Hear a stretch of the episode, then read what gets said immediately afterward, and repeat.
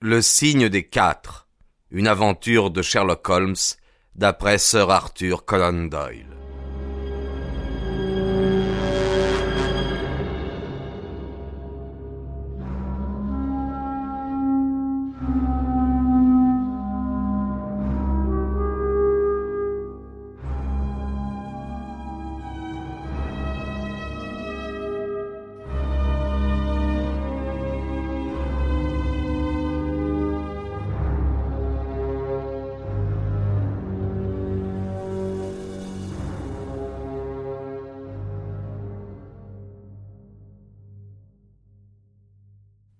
Chapitre 8 Les francs-tireurs de Baker Street.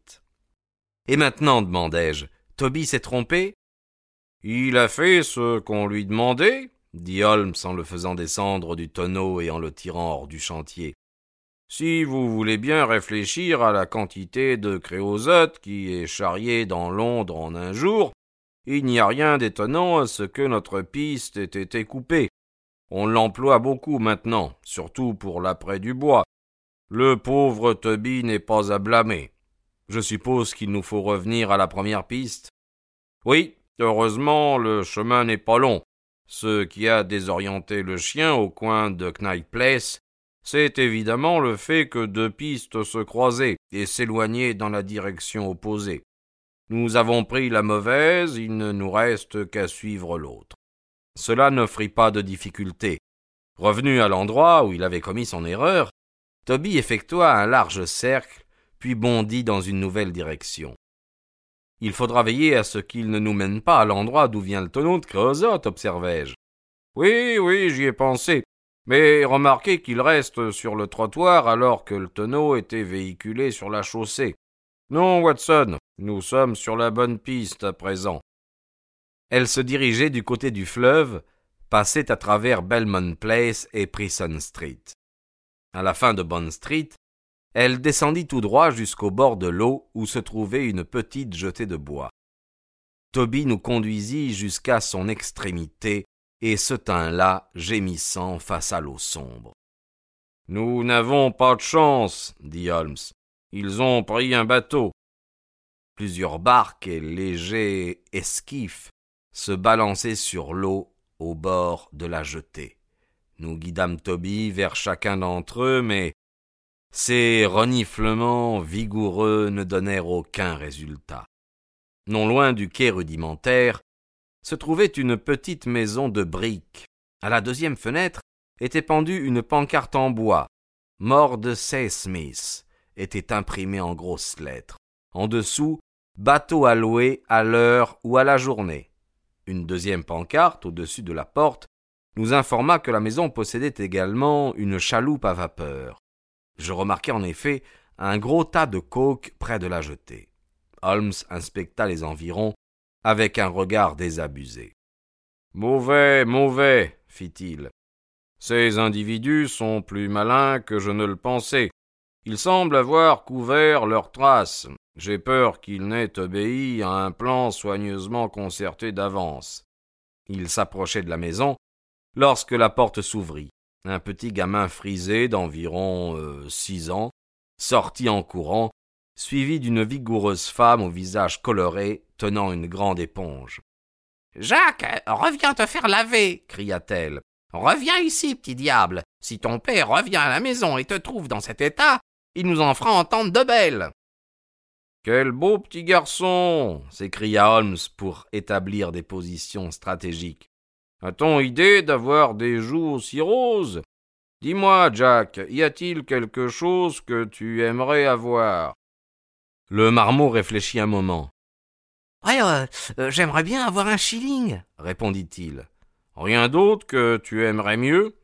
Ah ben, je préférerais deux shillings, répondit le jeune prodige après un instant de réflexion. Eh bien, les voilà, attrape. C'est du vif argent que vous avez là, madame Smith. Dieu vous protège, monsieur. Il est même plus que cela. Oh, il me donne bien du mal parfois, hein. surtout quand mon homme s'en va pendant plusieurs jours. Il est donc parti? dit Holmes d'une voix déçue. J'en suis désolé, car je voulais lui parler. Il est parti depuis hier matin, mon bon monsieur, et pour dire vrai, je commence à m'inquiéter. Mais si c'est au sujet d'un bateau, monsieur, peut-être pourrais-je vous aider. Je voudrais louer sa chaloupe à vapeur. Ah, mon pauvre monsieur, c'est justement dans la chaloupe qu'il est parti. C'est bien ce qui m'étonne, car elle a tout juste assez de charbon pour aller à Walwich et revenir. S'il était parti dans la péniche, je n'y penserais même pas. Son travail l'entraîne souvent jusqu'à Gravesend, et quand il y a de quoi faire là-bas, il lui arrive de rester. Mais à quoi peut servir une chaloupe à vapeur sans charbon? Il a pu en acheter à l'un des quais en descendant le fleuve. Peut-être bien, monsieur, mais oh non, ce n'est pas son habitude. Combien de fois l'ai-je entendu pester contre les prix qu'il demande pour quelques sacs? D'ailleurs, je n'aime pas cet homme à la jambe de bois avec son parler étranger. Il a une sale tête. Pourquoi vient-il toujours rôder par ici? Un homme à la jambe de bois? demanda Holmes d'une voix innocemment étonnée. Oui, monsieur. Un type au visage tout brun, qui, qui, qui, en ressemble à un singe. Il est venu plus d'une fois voir mon homme. C'est lui qui l'a réveillé l'avant-dernière nuit. Ce qu'il y a de plus fort, c'est que mon homme savait qu'il viendrait, car il avait chargé la chaudière de la chaloupe. Je vous parlerai sans détour, monsieur. Je, je me fais du souci. Mais enfin, ma chère madame Smith, vous vous effrayez sans raison, dit Holmes en haussant les épaules. D'abord, comment vous est-il possible de dire que c'est bien l'homme à la jambe de bois qui est venu la nuit? Je ne comprends pas comment vous pouvez être aussi affirmative. C'est sa voix, monsieur. je connais sa voix. Elle est, comme qui dirait, rauque et voilée. Il a frappé à la fenêtre, euh, ça devait être vers les trois heures du matin. Euh. Debout là-dedans, qu'il a dit. Il est temps d'aller relever la garde. Mon homme a réveillé Jim, et les voilà partis sans même me dire un mot. J'ai entendu le pilon de bois résonner sur les pierres. Et cet homme a la jambe de bois et il était seul? Je ne pourrais dire pour sûr, monsieur. je n'ai entendu personne d'autre. Je regrette beaucoup madame Smith. Je voulais une chaloupe à vapeur et j'avais entendu dire beaucoup de bien de la de la voyons comment s'appelle-t-elle déjà? L'aurore, monsieur. Ah, n'est-ce pas cette vieille chaloupe verte bordée d'une ligne jaune et très large d'assiettes Ah non, pas du tout, non. C'est l'un des bateaux les plus allongés qu'il y ait sur le fleuve, et elle vient d'être repeinte à neuf tout en noir avec deux bandes rouges. Bien, merci. J'espère que vous aurez bientôt des nouvelles de monsieur Smith. Je vais descendre le fleuve et si je vois l'aurore, je dirai au patron que vous êtes inquiète. Une cheminée noire, disiez-vous. Non, monsieur, noire avec une bande blanche. Ah. Bien entendu. Ce sont les côtés qui sont noirs. Au revoir, madame Smith. Voici un batelier sa barque, Watson. Demandons à traverser le fleuve.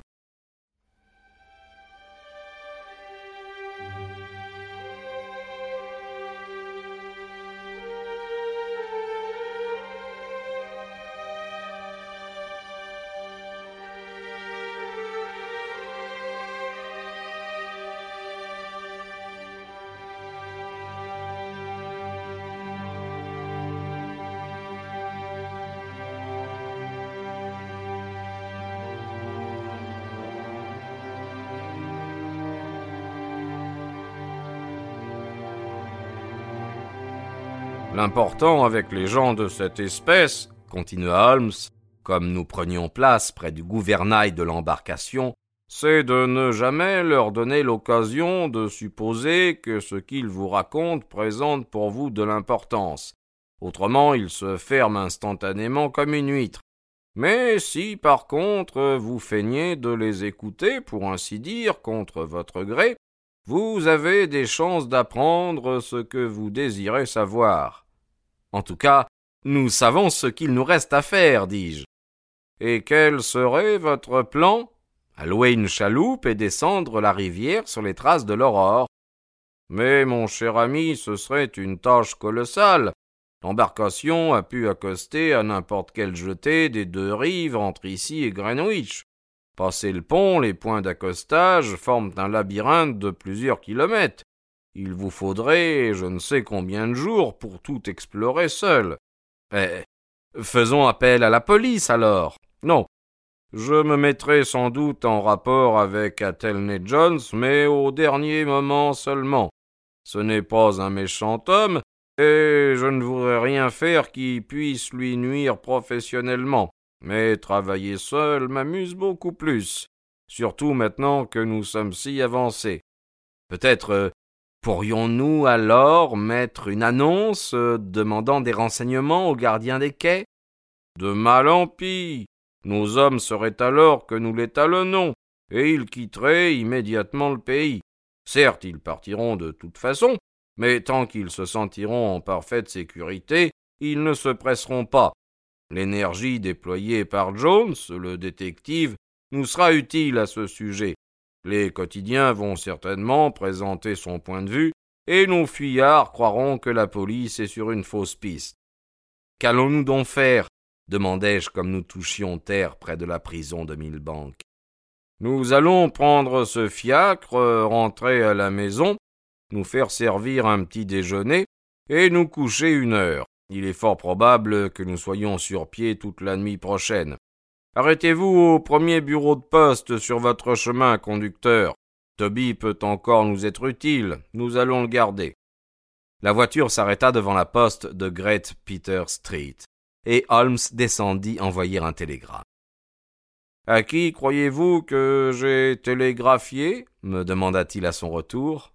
Je n'en ai pas la moindre idée.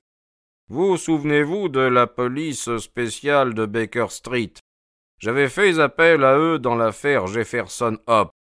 Oui, euh, eh bien, c'est exactement le problème type où leur aide peut nous être très précieuse. S'ils échouent, j'ai d'autres moyens, mais je vais d'abord essayer celui-là. Mon télégramme s'adressait à notre petit lieutenant, le dénommé Viggins.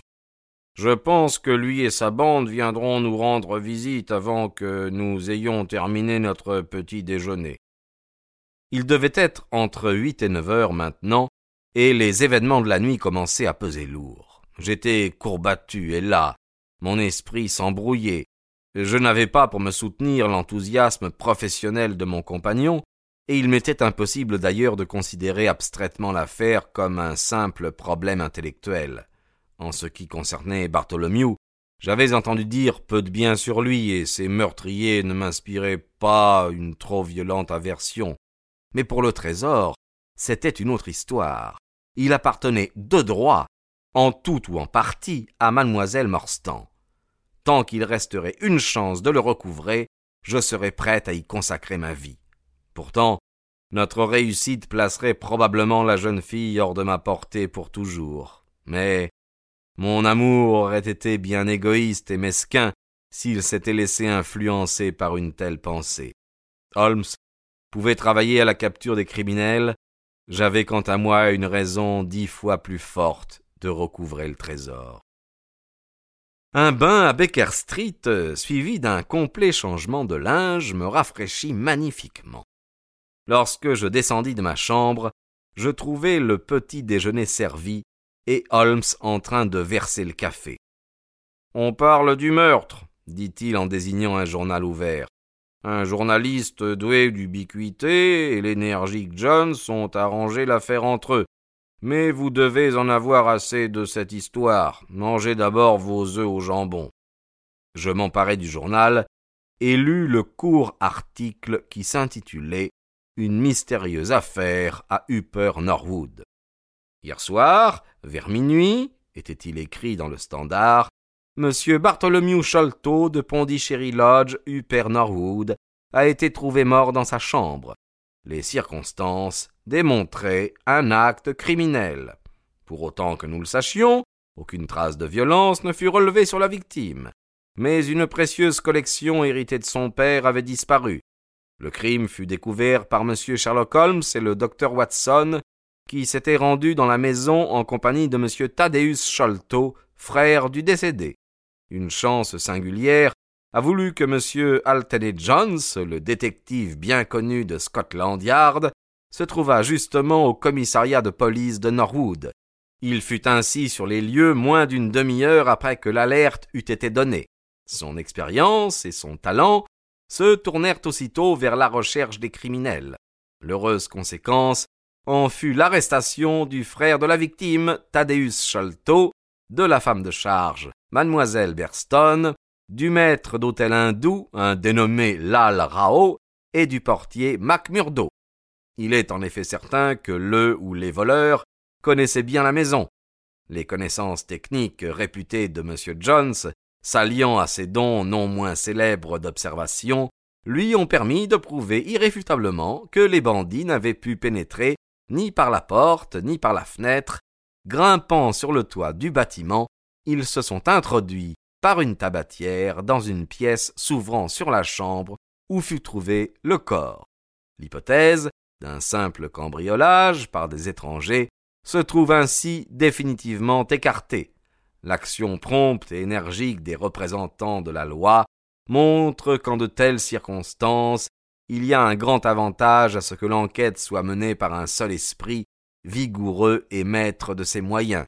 Nous ne pouvons nous empêcher de penser qu'un tel résultat offre un argument de poids à ceux qui désireraient voir une décentralisation de nos forces de détectives. Ceux-ci se trouveraient alors en contact plus étroit et plus effectif avec les affaires sur lesquelles ils doivent enquêter. N'est-ce pas superbe? Dit Holmes en souriant au-dessus de sa tasse de café. Qu'en pensez-vous? Je pense que nous avons nous-mêmes frôlé l'arrestation. Oui, c'est mon avis.